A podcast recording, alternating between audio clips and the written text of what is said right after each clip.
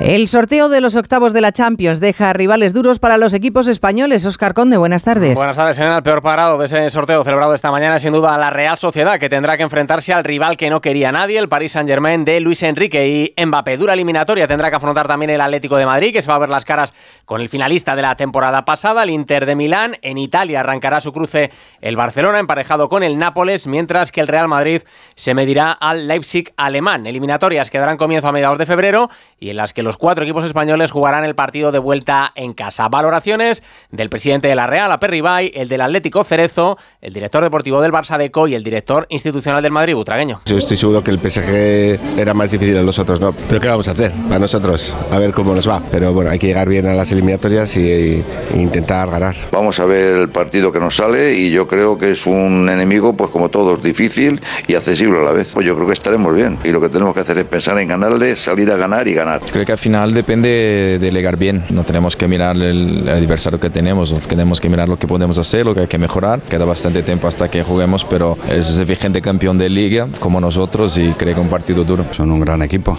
El año pasado ya jugamos contra ellos en la fase de grupos, perdimos allí, ganamos en Madrid y ahora mismo están en un muy buen momento. Por lo tanto va a ser un rival peligroso. El resto de eliminatorias de octavos son Oporto Arsenal, PSV Dortmund, Lazio Bayern de Múnich y Copenhague Manchester City. Celebrado también el sorteo de la Liga Europa en el que estaba exento el Villarreal, clasificado directamente para octavos. Destacan en esa ronda previa los cruces Feyenoord Roma y Milan Rennes y además en la Conference League el Betis tendrá que buscar el pase octavos ante el Dinamo de Zagreb de Croacia. Ya mirando a la liga se completa hoy la jornada con el encuentro entre Girona y Alavés en el que los catalanes intentarán recuperar un liderato que ocupa ahora mismo el Real Madrid tras su gran partido de anoche ante el Villarreal. 4-1 ganaron los blancos con los goles de Bellingham, Rodrigo, Brain y Modric. Euforia madridista que enfrió la grave lesión de Álava, dice adiós a la temporada del austriaco tras sufrir la misma lesión que Courtois en Milita, una rotura del ligamento cruzado de su rodilla izquierda. Ancelotti. Es una pena, obviamente, estamos muy tristes. Nunca me ha pasado de tener tres cruzados en cuatro meses. Es algo increíble, pero lo que tiene que hacer el equipo es lo que ha hecho. Y a pesar de todos los problemas que hemos tenido, este equipo aguanta, lucha, juega bien. Hemos hecho aún más de lo que todo el mundo pensaba.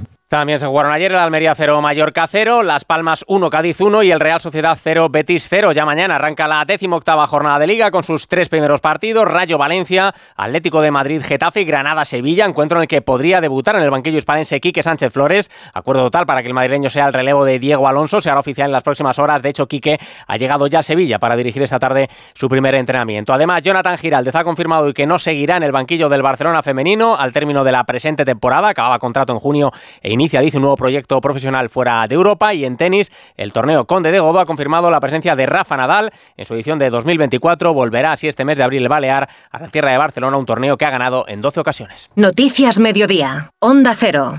Pues fíjate, el día que el barco pesquero salió del puerto, la suerte quiso